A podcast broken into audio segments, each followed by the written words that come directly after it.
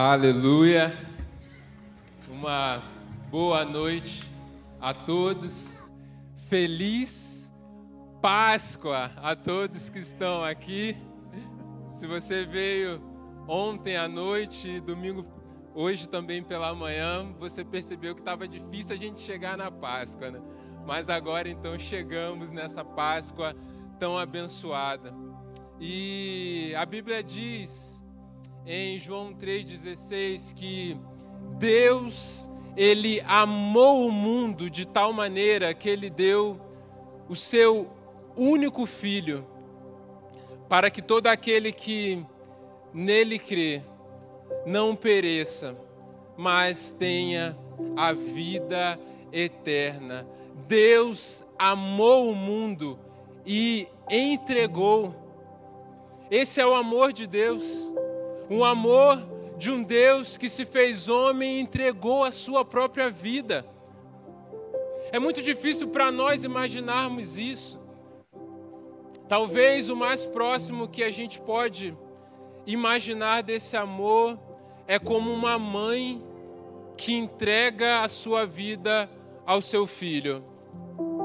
Mas ainda assim, o amor de Deus é mais do que isso, porque não é como se Deus estivesse morrendo apenas por um alguém que é filho. Mas Deus ele também morreu por aqueles que o rejeitaram. Jesus morreu por aqueles que o traíram. Jesus morreu por aqueles que queriam a sua dor e o seu sofrimento. Jesus morreu por aqueles que foram os seus assassinos. Esse é o amor de Jesus que a gente não consegue entender, que a gente não consegue mensurar, mas a gente consegue ilustrar um pouco, né? E eu amo a arte eu amo o teatro, a música, a dança, porque Deus usa a arte para que, de alguma forma, a gente consiga entender, sentir melhor verdades profundas dele para nós.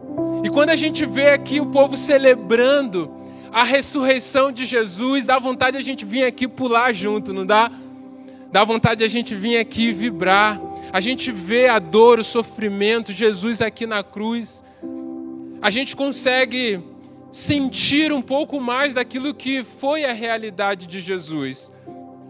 Mas quando a gente pensa numa cantata feita com tanta excelência, e eu queria que você pensasse isso comigo, tem todo um ano de planejamento, pensando, depois juntando as pessoas, definindo o que vai fazer, como vai ser cada parte, cada cena.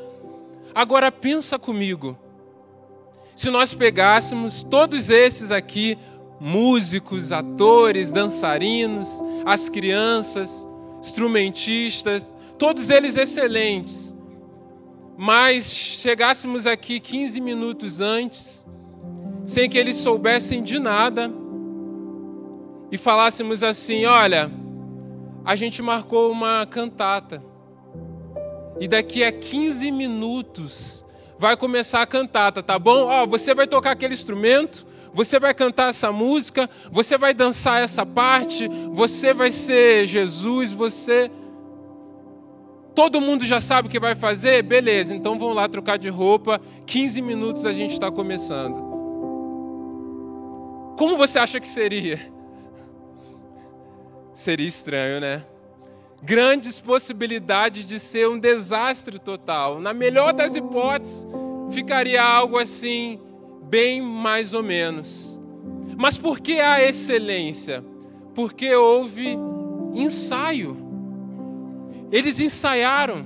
Eles começaram antes, eles se prepararam. E o ensaio é a oportunidade de você errar sem que haja algum prejuízo. Você faz uma vez, deu errado. E aí você vai lá, não, esse não valeu, corrige. Faz de novo, agora ficou um pouquinho melhor. Não, mas vamos tentar. E são meses assim até que você vai aperfeiçoando e chega nesse nível de excelência que nós vimos. Todo mundo entrosado, todo mundo alinhado, fazendo o melhor para Deus. E aí a gente vê toda essa história de Jesus sendo narrada através da arte. Só que a história de Jesus não é apenas uma cantata, não é apenas o teatro, porque a cantata tem um começo e tem um final. O teatro tem um começo e tem um final, mas a história de Jesus continua na minha e na sua vida, porque Jesus ainda está vivo. Jesus ainda continua fazendo a sua obra. Jesus continua derramando da sua vida. Só que tem uma coisa: nas nossas vidas não tem ensaio. As decisões que nós tomamos, as palavras que nós declaramos, a maneira como nós agimos, aquilo que nós fazemos, aquilo que nós investimos, não tem um ensaio. A gente não consegue falar assim, não, não, isso aqui deu errado hoje, esse dia não foi bom. Amanhã eu quero voltar nesse dia para fazer melhor. A gente não consegue. Tudo aquilo que nós plantamos nessa vida, nós colhemos. Isso significa assim que nós estamos vivendo coisas boas. E eu sei que você tem vivido coisas boas, bênçãos de Deus, grandes alegrias. Mas muitas vezes, quando nós paramos para olhar para trás, nós vemos que nas nossas vidas nós cometemos alguns erros. Agimos de maneira que não deveríamos agir. Erramos em áreas que a gente não queria errar. Falamos coisas que se pudéssemos voltar atrás, não falaríamos. E é muitas vezes nesse momento, quando a gente vê que erramos, com nós mesmos, erramos com as pessoas que nós amamos, erramos em relação à vontade de Deus para as nossas vidas. Que muitas vezes a gente cai numa frustração de olhar para a realidade da, das nossas vidas hoje, em comparação com a festa que nós vemos aqui no teatro, e falamos assim: a minha vida não é a realidade dessa festa. A minha vida não tem essa alegria, essa vida, esse poder.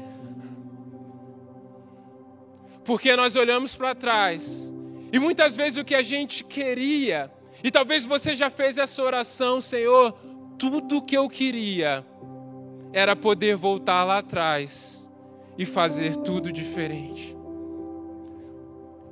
Tudo que eu queria é poder voltar e na minha vida, na minha família, fazer tudo diferente. Eu queria voltar e no meu casamento fazer diferente. Aquilo que eu decidi lá atrás, não, não, eu queria voltar anos e mudar essa trajetória. Talvez em algum momento esse já foi o grito, desespero do seu coração, do meu coração em momentos de frustração, em momentos de desesperança. Não dá para voltar. A vida não tem ensaio.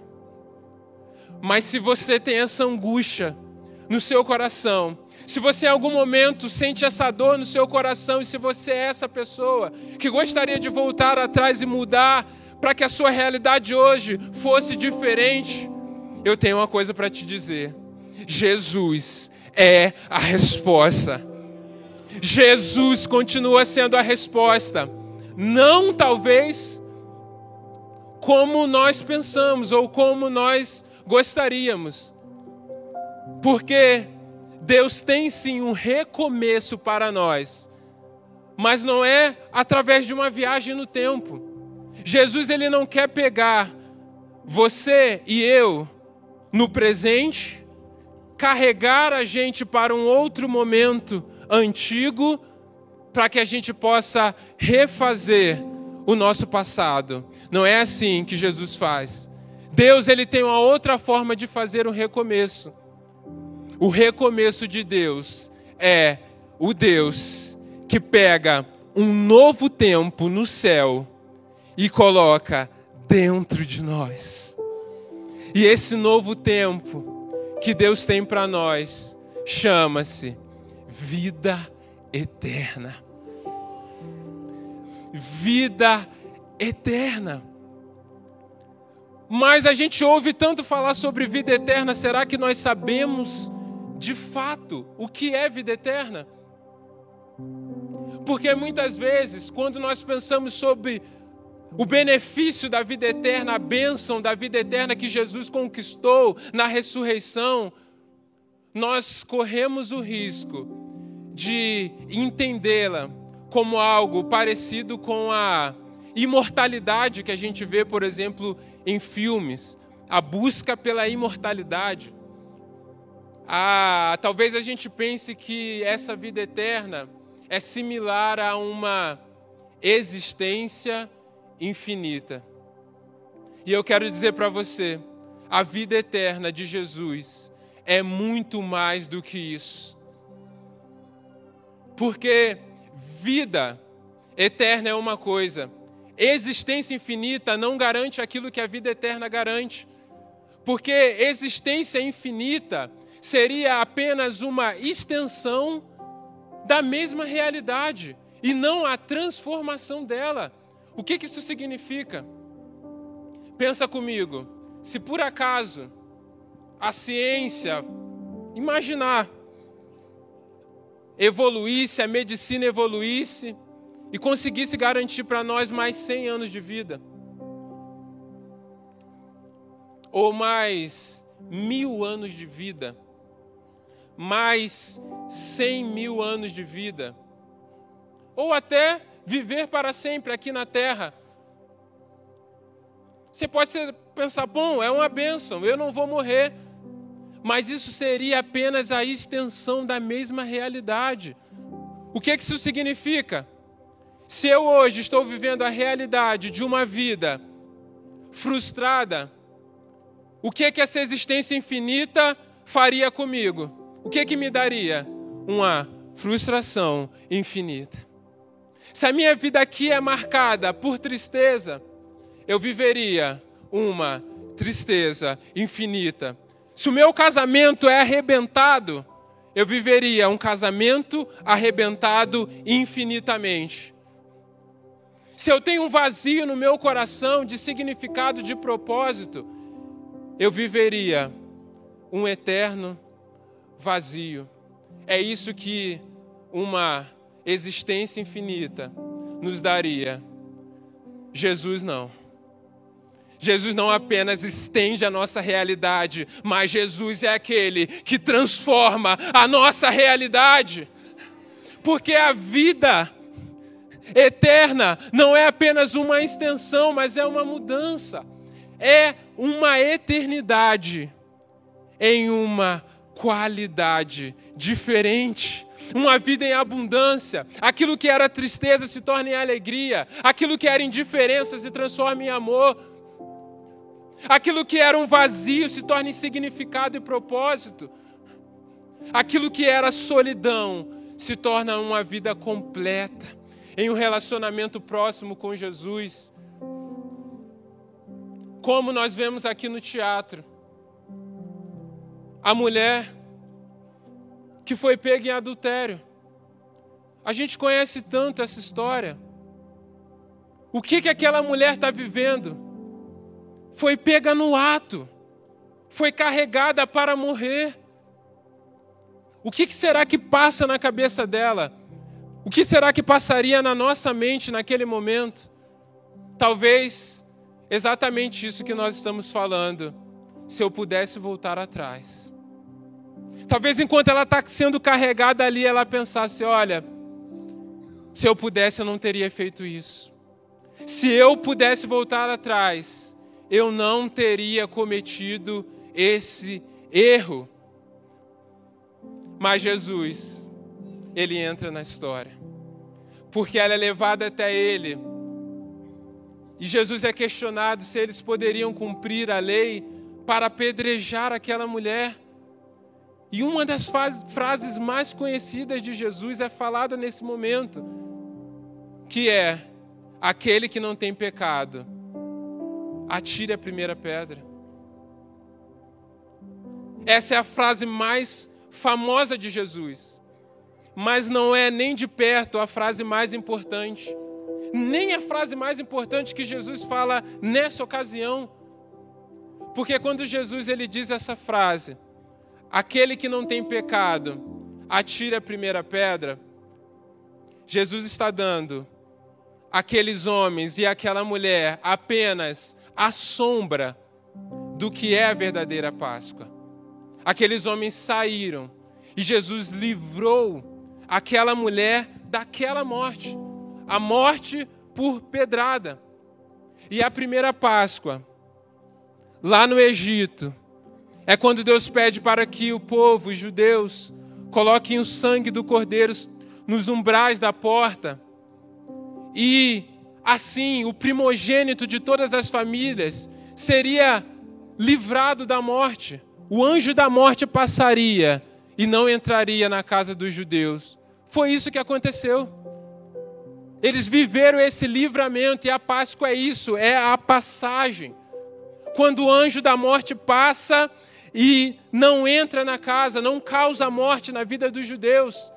Então, naquele momento, aquela mulher viu a morte passar. Os homens pegaram as pedras e saíram, e ali ela é liberta daquela morte. É só a sombra ainda do que viria depois. Porque depois que Jesus diz a primeira fala, ele vira para aquela mulher e diz: Alguém te condenou? Eu também não te condeno. Vai e abandone a sua vida de pecado. Aquela mulher recebe uma mudança de realidade. Antes, as pessoas queriam matá-la com pedra. Agora, a nova vida, a vida de perdão, a vida sem pecado que Jesus oferece para ela, pedra nenhuma mais poderia roubar, porque essa vida é eterna. Essa é a vida que Deus tem para mim e para você. E essa foi a Páscoa dessa mulher. E eu quero dizer, essa pode ser a sua Páscoa.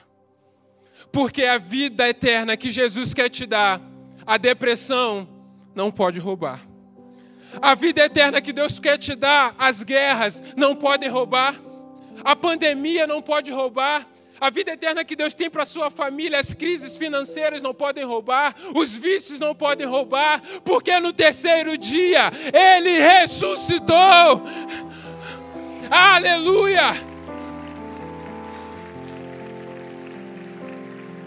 Jesus ressuscitou. E aquelas pedras da condenação daquela mulher não puderam roubar o recomeço que Jesus tinha para a vida dela. Aquelas pedras ficaram no caminho. As pedras, ou a grande pedra do sepulcro de Jesus, não pôde impedir o recomeço de Jesus na humanidade. O túmulo está vazio. Jesus não está mais lá, essa pedra também não pôde conter Jesus.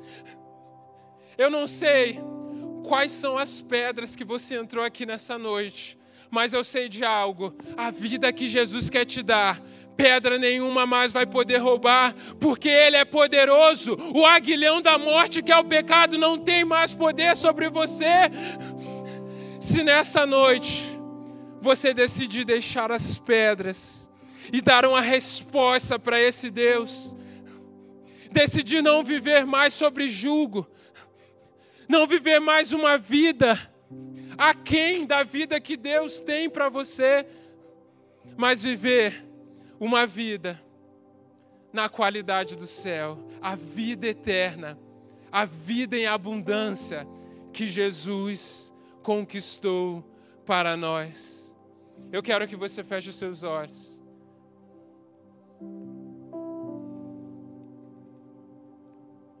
Porque as pedras estão caindo aqui nesse lugar. Eu posso ver a libertação de Jesus chegar. Eu posso ver a cura de Jesus chegar nesse lugar. Eu posso ver casamento sendo restaurado. Eu posso ver o Espírito Santo secando lágrimas aqui nesse lugar de tristeza, de dor. Eu posso ver pessoas sendo curadas de amargura. É esse Deus que chega mudando realidades. É essa vida eterna que só Jesus pode dar, que Ele preparou para você nessa noite. E Ele é aquele que fez tudo por amor. Aquilo que Jesus conquistou na cruz por nós, de nenhuma forma nós poderíamos conquistar com as nossas forças, mas Ele se entregou como sacrifício, em substituição a nós. Mas ao terceiro dia Ele ressuscitou, Ele venceu, para que hoje a vida dele possa estar em você. Ele é o primogênito de muitos irmãos. E hoje, esse mesmo Jesus quer fazer de você um filho de Deus. Ainda de olhos fechados, refletindo sobre a sua vida, eu quero fazer um convite a você nessa noite. Talvez você já passou em muitas Páscoas. Talvez você até já foi na igreja muitas vezes, já viu várias vezes esse teatro, filmes sobre Jesus. Mas que nessa noite você entendeu que é a sua Páscoa. Chegou a hora do seu recomeço. Não para fazer a mesma coisa, mas para ter dentro de você o novo tempo do céu, a vida eterna de Jesus, e sair daqui não para viver as mesmas coisas, mas para viver de fato uma novidade de vida, curado, rendido ao Senhor, transformado, para viver a restauração que Ele tem para a sua vida.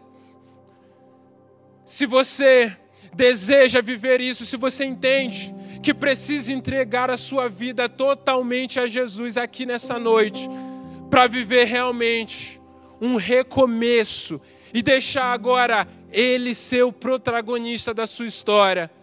Eu quero apenas que você levante uma das suas mãos aonde você está, porque Ele quer tocar em você, Ele quer te salvar, aleluia. Glória a Deus, glória a Deus. Pode abaixar sua mão. Glória a Deus, aleluia, glórias ao Senhor. O Espírito Santo está salvando pessoas aqui nesse lugar. Chegou o dia da sua salvação. Os céus estão em festa. Porque hoje pessoas nesse lugar estão vencendo a morte também. Aleluia. Glória a Deus, mais alguém? Mais alguém decide entregar a sua vida a Jesus? Glória a Deus. Eu quero fazer ainda um segundo convite. Você que já até deu um passo, você deve estar pensando assim: eu já ouvi essa mensagem, eu já aceitei esse apelo, mas essa vida eterna, eu ainda não tomei posse. Não é ainda a realidade que eu vivo. Eu entendi isso uma vez. Parece que eu saí do Egito, mas eu ainda não entrei na terra da promessa. Eu estou parado no deserto. Eu decidi viver uma vida de liberdade, mas eu ainda estou preso. Eu decidi viver uma vida de transformação, mas eu não prossegui. Eu decidi caminhar perto de Jesus, mas aquele fogo logo esfriou e hoje esse fogo está apagado. Jesus está te chamando hoje para uma reconciliação com Ele. Jesus ele está te chamando para que essa chama volte a arder no seu coração e que você de fato tome uma postura, tome uma decisão de prosseguir na decisão que um dia você tomou, para de fato que essa vida na qualidade de eterna, que não começa quando a vida na terra acaba, começa agora. Essa vida eterna começa já. Para que você então passe a tomar posse dessa nova realidade e viva a transformação que Deus tem para a sua vida. Há alguém aqui que quer decidir isso em Jesus? Levante uma das suas mãos também. Olha, eu tomei uma decisão, mas eu quero renovar a minha aliança. Amém. Pode abaixar mais alguém? Amém. Alguém na galeria? Amém. Glória a Deus. Pode abaixar. Mais pessoas aqui na frente. Glória a Deus. Deus está nesse lugar. E hoje nós celebramos a Páscoa como um dia de vida. Um dia que aquele que estava morto ressuscitou. Nós não precisamos mais buscar entre os mortos, porque ele está vivo. Assim é você que recebeu Jesus em seu coração. A sua vida, a sua história já não é mais a história dos mortos, porque hoje a vida Deus está em você. Eu queria convidar toda a igreja que ficasse de pé e que você celebrasse ao Senhor, aplauda ao Senhor nesse lugar. Aleluia! Glória a Deus. Glórias ao Senhor, porque os céus estão em festa quando pecadores se arrependam. Eu quero orar.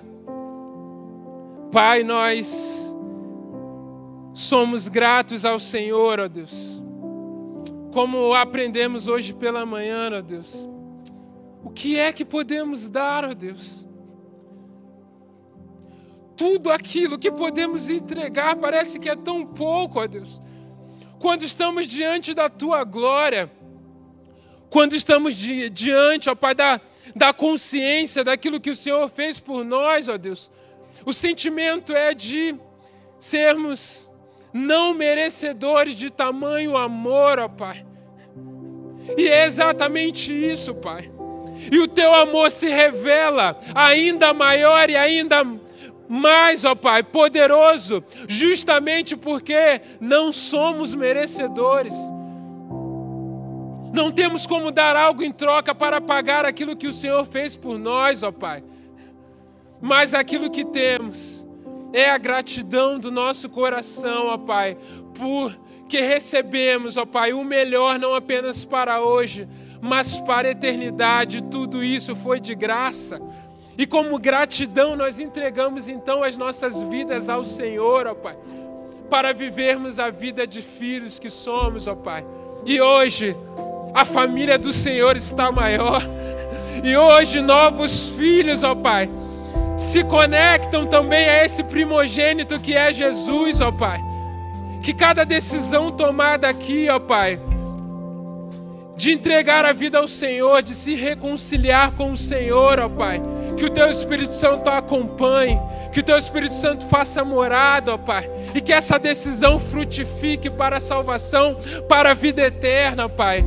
Porque nós sabemos, ó Pai, que o Teu Espírito Santo age, é o Senhor quem convence, e o mesmo Deus ouve a nossa oração, ouve o nosso clamor de arrependimento, ó Pai, e nos leva à vida de amor e de alegria que o Senhor tem para nós, ó Pai. Muito obrigado, Senhor, porque nessa história nós não somos os protagonistas, mas o Senhor é o autor da vida e o Senhor é o autor da nossa salvação. Por isso te adoramos, te exaltamos e rendemos glórias mais uma vez ao Senhor, em nome de Jesus.